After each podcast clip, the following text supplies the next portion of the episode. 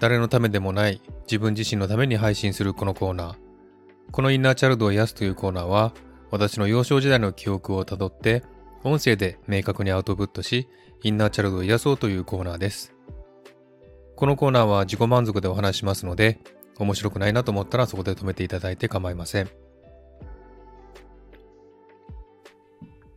えー、今回は中学校時代の3番目。今回は女の子のことについてお話したいなと思っています。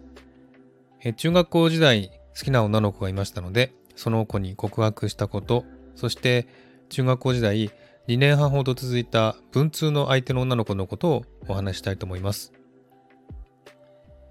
学生時代は好きな男の子とか好きな女の子が誰でもできると思うんですけれども、私も例に漏れず学生時代に好きな女の子がいました。その子は同じクラスの女の子で、中学校1年生と2年生、確か同じクラスだったと思うんですね。で、その子に、その子をですね、好きになりまして、どんな女の子かというと、ちょっとぽっちゃりした感じの、目がクリッとした感じの女の子だったんですね。で、えどうして好きになったかわかんないんですけども、今考えればそういうタイプの女の子のことが好きだったんだなっていうふうに思いました。で、その子のことを好きになって、どうしてもね、告白したいという思いに駆られて、告白しようと思って、その女の子を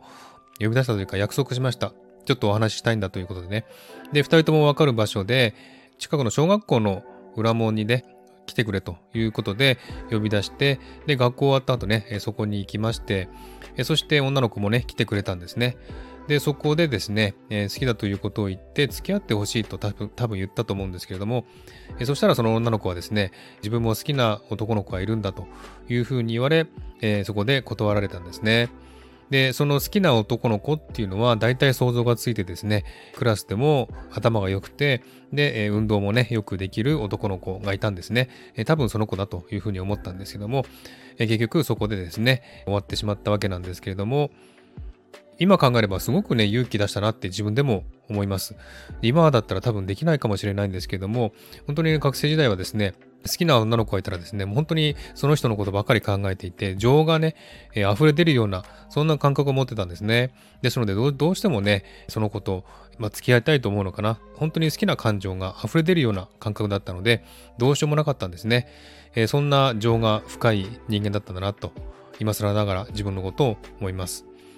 えそんなね、え初めて告白した、え思い出が中学校の頃にありました。えそれからですね、中学時代2年半ほど文通をしていたことがありました。えその女の子の話をしたいと思います。え私の中学1年生の後半でしょうかね、その頃に知り合った女の子と文通を中学3年生までしていました。えきっかけはですね、私がある雑誌に投稿したんですね。え、何をしたかというと、その頃ですね、キャンディーズとかピンクレディーとか流行ってたんで、何でもよかったんですね。キャンディーズとかピンクレディーの切り抜きをですね、雑誌の切り抜きを送ってほしいという投稿をして、それが雑誌に載ったんですね。で、それを見た何人かの人が切り抜きを送ってくれて、代わりに私がその人の希望の人の切り抜きを送って返したということだったんですね。で、その中の一人がですね、お礼はしなくてもいいので、私と文通をしてくださいというふうに書いてあったんですね。で、自分は文通とかな全然わかんなかったんですけども、やったことないですし、でもいいですよっていうことで、そこから文通が始まったんですね。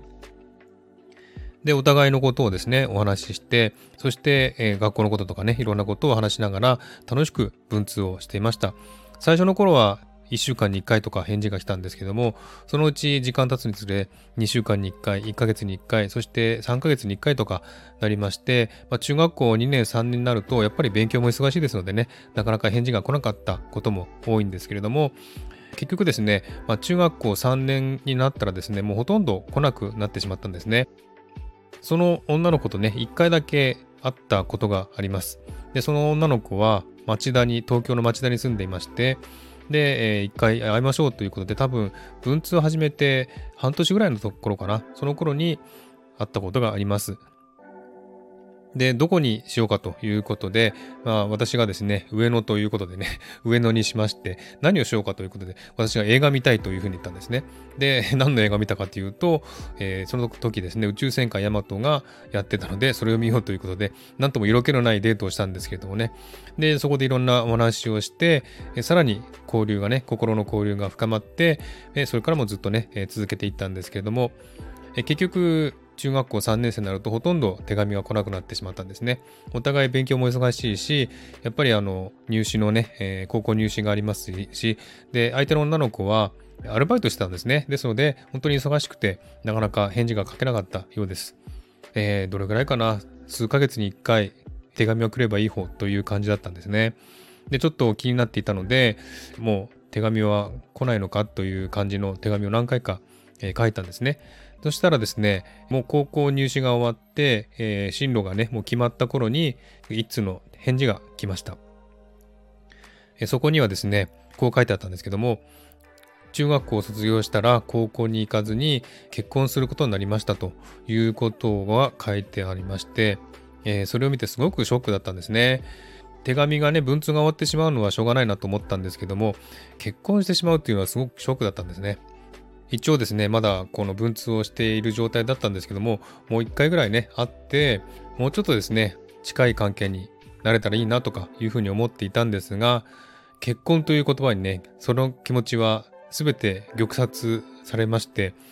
えー、そこで全て終わってしまったんですね、えー、すごくショックでした。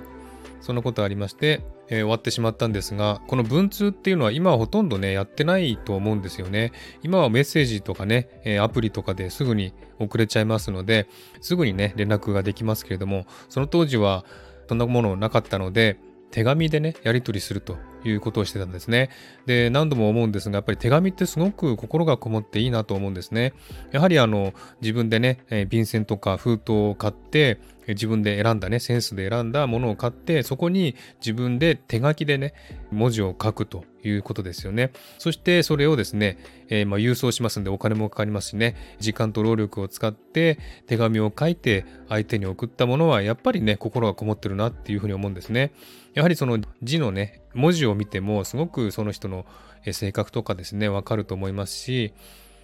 到着するまで時間がかかりますんでね、その時間待っているということもすごくね、心をですね、大きくさせる要因となってると思うんですね。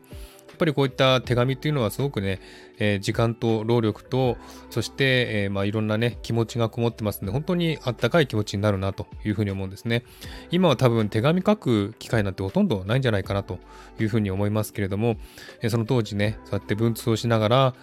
今思うとですね、本当に手紙っていいなっていうふうに思うんですね。うん、なので、やっぱりそういった気持ちをね、込めて書きますので、やっぱり気持ちがね、通じやすいということがあります。で、えー、その手紙によってやっぱり好きになってしまったりね、することもあるんじゃないかなというふうに思いました。